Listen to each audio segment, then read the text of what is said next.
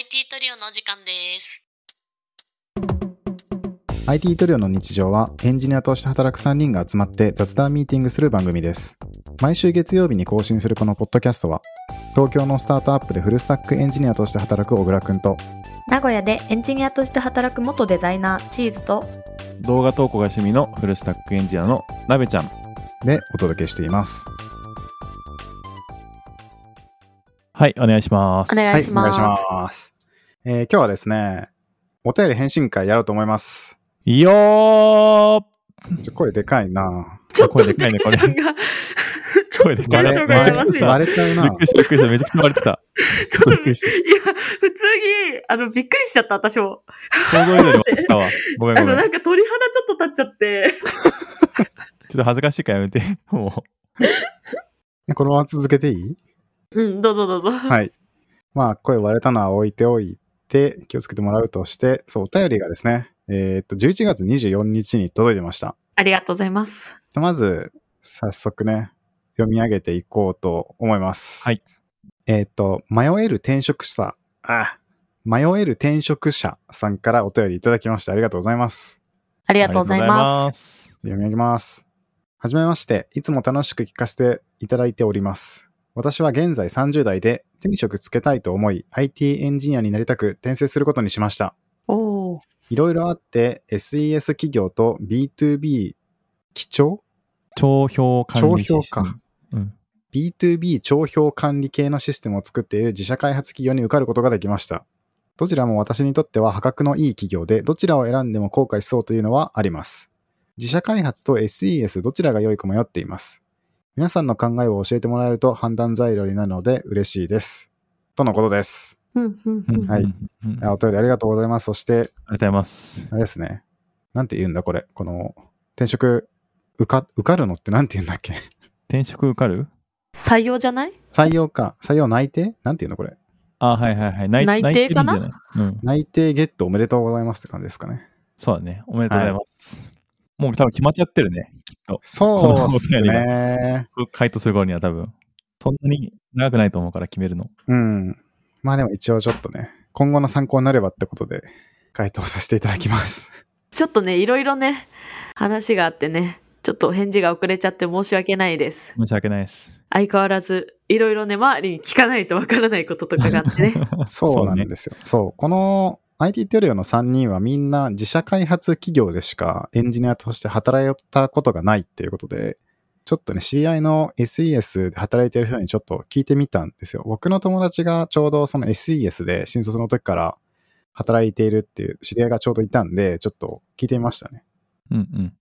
どっちがいいとか SES って楽しいっていうふうに聞いてみたところ、うん。割とちょっと LINE で結構何個かに分けた長文の返答をもらえたので、どうしようかな、これ。ちょっと長いかもしれないんですけど、かえつまみながら上から読んでいくと、えーっとですね、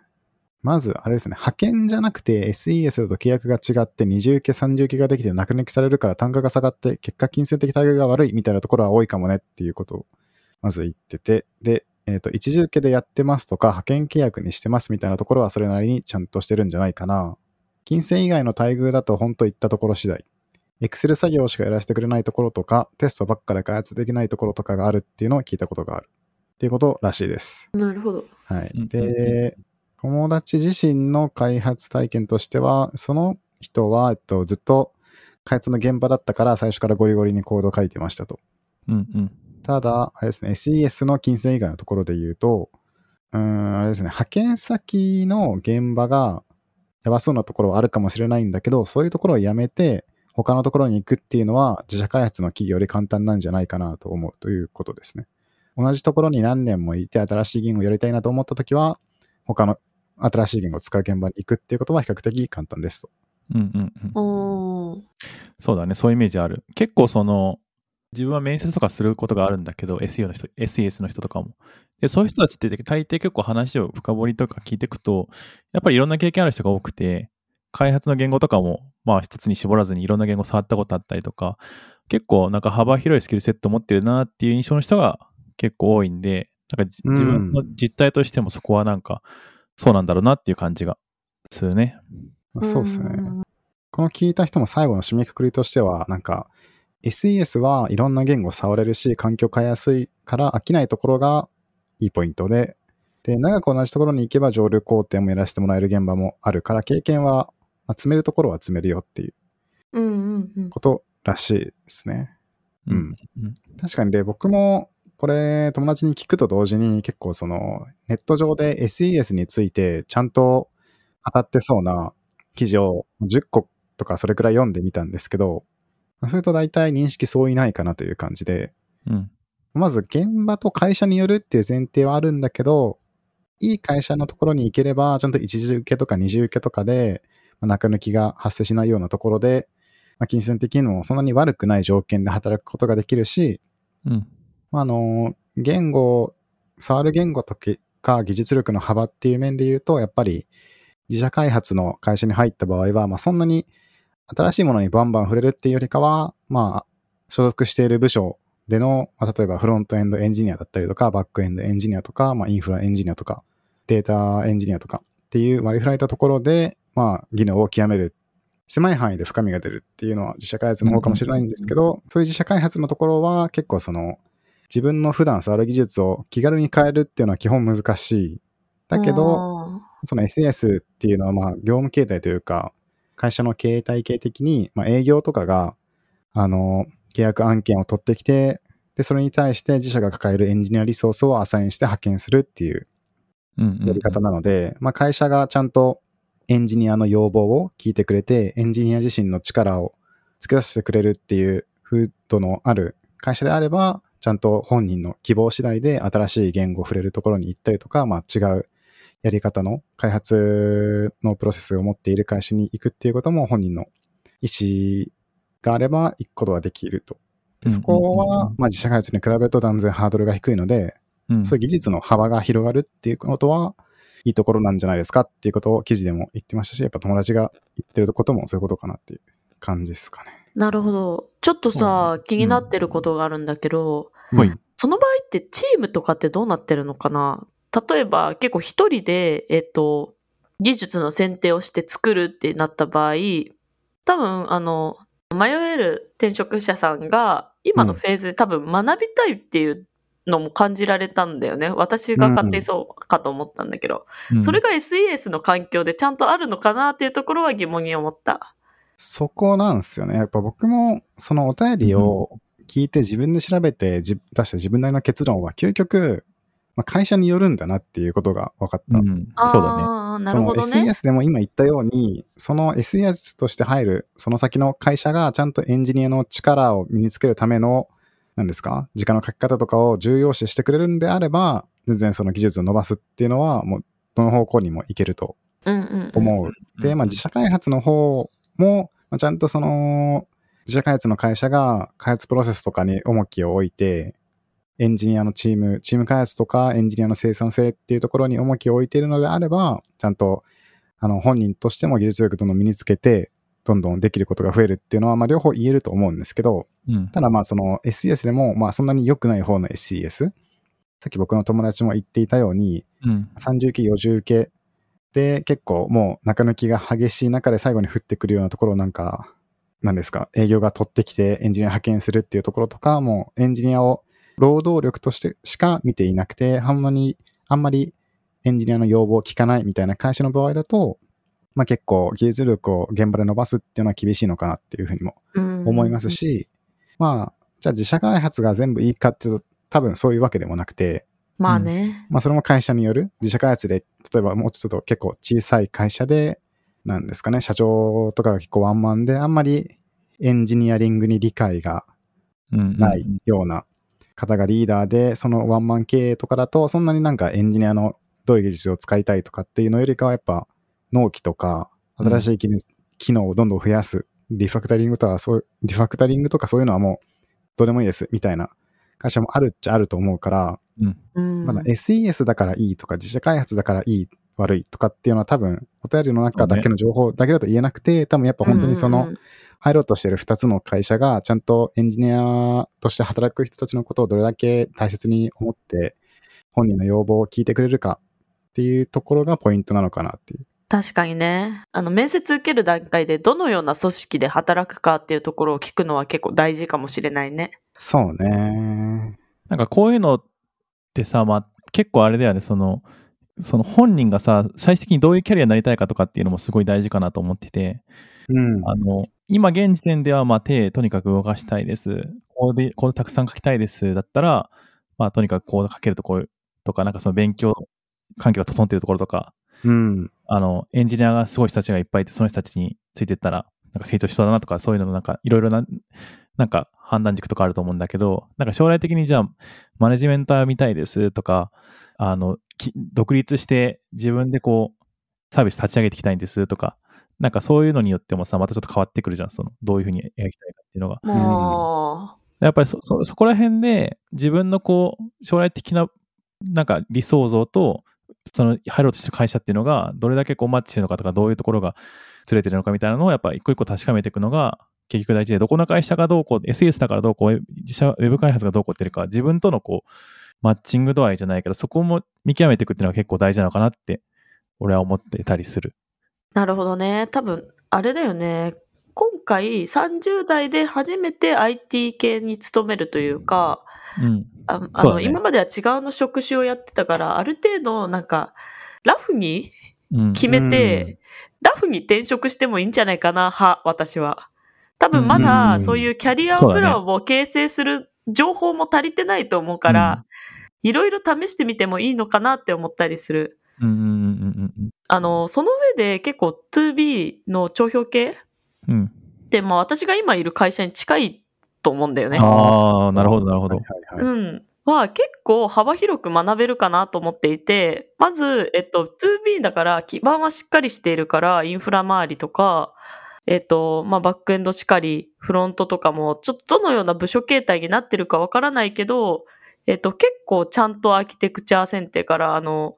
がっつり設計して、がっつり作るっていうところが大事になってる企業が多いんじゃないかなって、どちらかというと、扱うものが扱うもので、結構慎重に実装していく、早くデリバリーするより慎重に質のいい機能をで、あの、作っていくことを重視している会社が多いかなって思うから、うんそういう意味では一通りエンジニアとして学べるべきことは学べるんじゃないかなって思ってたりはする。うんうんうんうんうん。確かに確かに。なんか僕、今チーズ言ってたことことの前半、なんか半分賛成かなみたいな感じで、まああの、でもエンジニ手に職つける系の職種の場合って多分、会社に入ったところでそこになんか10年ぐらい勤めますみたいなの多分、どっちかというとレアケースだと思って、うんうんうん。おそらくまあ転職は多分近いうちではないと思うんですけど、いずれかは転職するかなっていう、まあ SES 選んだとしても 2B 選んだとしてもっていうふうに思うから、ななんかそこは、なんか最初に入った会社が、なんていうんですか、最終地点ではないので、そこはなんか若干気軽に考えてもいいのかなっていうのは、ちょっと思いますと。で、うんただ、あのーこの IT トリオの3人との違いは年齢だと思っていて、うんうん僕たちまだ20代じゃないですか。そうね。で、20代の転職活動と、まあ、30代後半とか40代の転職活動って結構違う面が多いのかなと思っていて、ああなるほど。これ別に僕の体験談ではもちろんなくて、うん。なんかネット上でエンジニアの人のブログとかを読んだおぼろげな記憶から来るんですけど、うんうんうん。やっぱそのやっぱ年を取ってくると、単純にやっぱその転職したいってなった場合、空いてる応募できるポジションってやっぱエンジニアとやっぱテックリードとかエンジニアリングマネージャーとか何かしらこう役職っていうんですかね、ちょっと役職ついたようなポジションしかオープンしてない。しかという言い方はあれだけど、やっぱそういうポジションの方が断然多いから、転職するってなると、やっぱそういうところを選んでいかなきゃなる、いかなければいけないっていう事情があると思っていて、ほで、なお便りくれた方が30代って言ってて、まあ30代前半か後半か分かんないんですけど、まあ、年齢によっては、やっぱその次の転職活動を見据えると、単純にエンジニア、一人のエンジニアとして開発をするっていうだけではなくて、うん。多分ですけど、テックリードもしくは、まあ初めてこの年代で、この業界来るんだったら、おそらくエンジニアリングマネージャーの経験を詰めそうかどうかも視野に入れてもいいのかなと思って、確かにな。最初の会社でそのマネージメントの経験ができたっていうことになると、多分もし次転職ししたいってなった30代後半か40代前半の転職初めてしたいってなったそのうん。時に、ちゃんとエンジニアリングマネージャーの経験ありますっていうことで、次の会社に応募できるから、結構転職のしやすさがだんだん違うのかなと思っていて、うんそこはちょっと確かに確かに。余裕があったら考えたらいいのかもなっていうふうに思ったりもしましたね。そうだね。なるほどね。未経験からのこの年齢の多分そのエンジニアの参入っていうのが、まあ、結構その最近はなんかプロそのプログラミングスクールとかもあって増えてきてはいるとは思うけどでもそれでもやっぱりこう厳しく見られるっていうのは事実としてあるかなとは思ってて。でその時に、あの多分一社目でちゃんとした経験が積めないと多分転職がすごい難しくなるというかしづらくなるみたいなのがあって。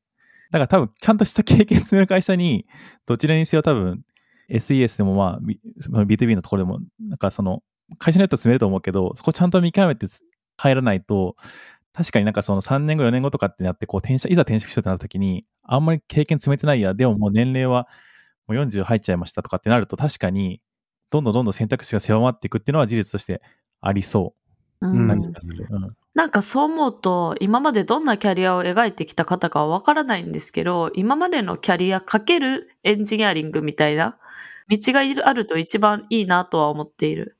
そうね。うんだから、多分その今まで他の会社で働いていた異業種で働いていたっていうのであれば、多分、マネジメント経験は多少なりともあるんじゃないかなと思うから、そう考えると、役職付きで次転職を考えると、なんかテックリード系よりもまだエンジニアリングマネージャー、EM 系を見据えた上で活動する方が、まだ、まだっていうか、どちらかというとハードル低いのかなみたいなふうに思ったりした。それを考えると、どうなんですかね ?SES でマネジメント経験がどれくらい積めるのか僕。そうだね。あんまなんか難しいイメージはあるよね。うん SES だとマネジメント経験積むってなると。それで言うともしかしたら自社開発の方がやりやすいのかもしれないけど、まあやっぱそれも究極会社によるというね。そうね。うんうんうんそうだね。IT トリオそうだね。こここのさ、その帳票系がさ、どんだけこうエンジニアがいるかわかんないけどさ、うん。なんかその場所によってはさ、もうエンジニア部門本当になんか数名ですみたいな。はいはいはいはい。まあここは多分帳票系のシステムだから多分ちゃんとエンジニア部門にぞいそうだけど、そう場所によってはもう数名で、なんかそもそも役職っていうよりかはもう、なんか CTO が一人いて、あとはもうメンバーとしてみたいな感じ、うん。みたいなところとかも聞いたりするからさ。まあ全然あるよね。どっちにしろ絶対あると思う。ね。一人でエンジニアリングしなきゃいけない環境の可能性は、どっちの職能だとしても全然あるよね。そうだよね。うんまあなんで、なんかしっかりそこはもう、どれだけ入る前に聞聞けるかかな、ヒアリングをどれだけできるか、結局かかってくるのかもねっていう。ちょっと遅かったかもな。うちらが話すのが いいところだったらいいな。いやでも、多分迷うくらいだから、そんな両方ともなんか、どっち選ん、どっちか選んだら絶対の間違いとかではない気がするんですよね。まあそうだよね。まあね信じたいですけど。うんうんはいまあさ、転職ってさ、巡り合わせじゃん。なんか恋愛みたいなもんじゃん。うん。運命感じちゃってさ、入るようなもんじゃんね。うんうんうん。だから、あ、そこにご縁があったんだっていうので、多分楽しめるポイントであったりとか、その、まあ、転職につけるために学べることとかって結構あると思うから、どこ行っても。ゼロではないと思うから、そういうところを、たとえ合わなかったとしても、そういうところを少しだけでも見出して、ここが運命、共同体の会社だっていうつもりで行ってもいいかもしれない。で、その上でやってみて、でもやっぱ違うし、自分にはいろいろ身につけれるもの、武装ができたっていう時に、他の会社を見てみて、あ、じゃあこっちの方がもしかしたらいいかもみたいな感じで考えて、新しい恋を始めればいいんじゃないかなって。恋なんだ。濃い。いや、重い恋な。転職は恋と例えるとね、わかりやすいと思うんだよね。そう思うとなんか、あ、運命の相手だったんだなって受け入れられるし。まあ確かに。うんうんうんうんうんうんそっか。じゃあ年職で、いや、やめとこう。なんかあれそうだな。あ？いや、年職でさ、会社決めれてる人はさ、年収でか彼氏探したりしてんのかなとか、あ、そうそうそう。そういう人もいるじゃんね。うん。いやちょっとあれそうだからちょっとやめたんだけど、一瞬。うん。転職するときお金は見ますよ。いや見るよねそうですよ。そうだよね。恋として考えたら考えやすいかもだけど、まあ100%一緒ではないですよっていう。あ、100%一緒ではないけど、まあ、そういう考え方で、まあ、あの、ポポジティブに、あの、相手を受け入れるというか、うん。その自分が選択した道を受け入れるのも大事かなって。そうね。なんか確かにその選んだ道を正解にするっていうのはすごい大事で、自分がもうそこでね、まあ、恋に落ちて、ここ、ここで一回行ってみようってなったんだったら、まあできる限り頑張ってみてっていうのは、まずやってみると、次のキャリアにもつながると思うし、自分のなんかキャリアにもすごい自信を持ってて、いい選択になったなって思えるかもしれないしね。そうだね。後悔、どちらを選んでも後悔しそうというのはありますっていう、この方おっしゃってらっしゃいますが、うんそうですね。やっぱ自分が選んだ道を楽しい道だったって後から言えるためには、やっぱその選んだ道の中で努力してこそのことだと思うので、うんやっぱね、なんか道を選んだ時点で正解不正解が100%決まるなんてことないので、まあ、やっぱり選んだ道の中でひとまずは全力を尽くすっていうのは必要なのかなとか思ったりしますね。やっぱ恋だね。うん やっぱ恋だねはちょっとわからんけど。まあでも本当にもう多分きっと決めてるから、この人は。転職、転生太郎さん？じゃなくて、迷える転職者さん。いわゆる転職者さん。うん。まあもう多分もう決まってるから、多分僕らがこれリリースする頃には。なんで、まあ本当に応援してますっていう感じです。応援応援してます。IT トリオ。あ、あの、言い忘れたんですけど、やっぱ自社開発と SDS で多分一つ、分かりやすい違いがあったなっていうのを思い出しました。ああお、大事。あの対外的な発信のしやすさは自社開発の方がお大きいのかなっていう、大きいしやすいのかなっていうふうに思って、うん。なんかこれ自分のなんかいろんなはイベントとかカンファレンス見たりとかブログ記事で読んだことから学んだんですけど、そんなになんか SDS の人で対外的なアウトプットしてる人そんなに多くないのかなって印象で、っていうのもやっぱその自分の会社でやってることじゃないから開発したものに対するなんか著作権というか権利みたいなものが自分の会社にないのそうね NLD で出て、きたのがね。そう、それをなんか対外的に外にアウトプットしにくいっていうのは実際あるらしくて、確かにカンファレンスとかを見ても、その SES の人が、なんか技術系のやつで発表してるっていうのはあんまり個人的には見たことない。大体なんか自社開発か、まあ、そういう権利持ってる自作のどっちかかなっていう気がしていて、いや、そうだと思う。そこはもし、しかすると違いがあるのかなっていう。なるほどね。だってね、こう派遣されていったシステムをね、なんかこういう、こういう設計にしましたってなかなかちょっとね、それはね。まあ、それは語れないね、ね確かに。うん、語りづらいよね。そう。会社の許可取り取るとか多分できないだろうし。多分そこをかん、そこなんかアウトプットを今後めちゃくちゃしていきたいって人だった場合は、うんもしかしたら自社開発の方が、まあ、まあほぼいいですねっていうことだったかもしれないが、わかんないですね。まあでもできる部分はあると思うからね、アウトプット。うん。もう完全うんに自分が今作ってるものに対してではなく、学んだ技術として発信することはできはすると思うから。うん。なんか、転職、その後の転職を考えても、なんか実績作りの一つとして、アウトプットを学んだことを整理してブログでも、まあ聞いたでも全でも書いておくっていうのは結構いいかなと思っていて、うんうん多分、大事。自分でこう、一人で勉強している最中のアウトプットよりも、やっぱ実際会社に入って現場で苦しみながら身につけた技術のアウトプットってなんか結構質が違うのかなっていうふうに思っていて、結構自分としてもやっぱ現場に入った後の方が学んだこと多いし、結構深いところまで学べたかなって気がしてるんで、それをもとにある種こう自分がこれだけやりましたっていうことを後から証明する手段として、なんか戦略的にアウトプットしても、後から役立つんじゃないかなっていううんうんうんうんうん気がしますね。そうだね。うんうんうん。あと、あれだ、あの、サービスへの近さみたいなところも、もしかしたら SES だと、あるか、あの、ちょっと遠いかなみたいな思って、多分自社サービスの方が、あの、提案とかしやすいだろうし、サービスの改善提案とか。ああ、まあ確かにね。自分ごと化しやすいのかなみたいなのは、もしかしたらあるかも。売上とか、あの、利益とかも直接自分が作ったシステムとかで、まあ、変わってくるわけだし、うん。なんかそこら辺の、なんかビジネスへの近さみたいなところは、やっぱ自社開発の方が感じやすうん感じやすいのかなとは思うね。まあそこをどれだけね、やっていきたいかとか、次第かもしれないけど、それはうん一つの自社サービスのメリットかもね。うんうん。そうね。なんか、最初に言ったように多分究極本当にその会社それぞれで事情が違うから絶対これっていうのは言えないんだけどなんか多分一般論的にはうん自社開発の方が人気というかいいとされているのかなっていう気はしていて、うんうんまあなんかその二重系、三重系、四重系っていうのが、まあ自自社開発は基本ないのと、あとそんなにこう、SES から自社開発行きたいって言ってる人をたまになんか X の、X とか、なんかブログとかで見かけはするんだけど、自社開発から SES に行きたいって言ってる人、もしくは行った人って、まあ、そんなに見ない。たまに見るけどレアケースだと思ってて、うん。うんうんうんその目にする度合いの頻度的にも、どっちかっていうと自社開発の方が一般的にはなんか平均取ると良いのかな、みたいなのは、最初レターを読んだ時に思ったりはしましたね。うんうんうんうんで、まあ、わかんないですからね。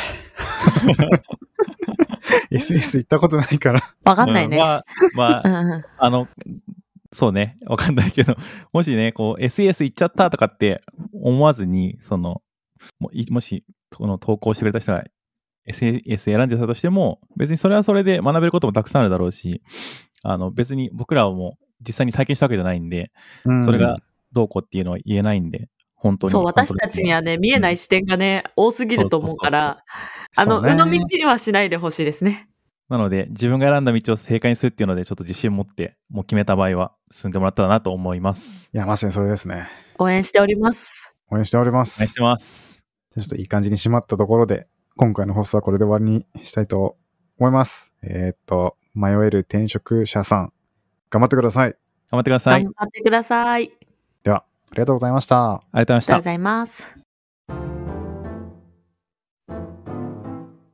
IT トリオの日常は番組へのお便りを募集しています。番組の感想や質問など、放送の概要欄にあるリンクから送ってくれると嬉しいです。また、このポッドキャストは毎週月曜日に更新しています。番組のフォローやレビューが励みになるので、ぜひお願いします。それではまた来週お会いしましょう。ありがとうございました。ありがとうございましあた。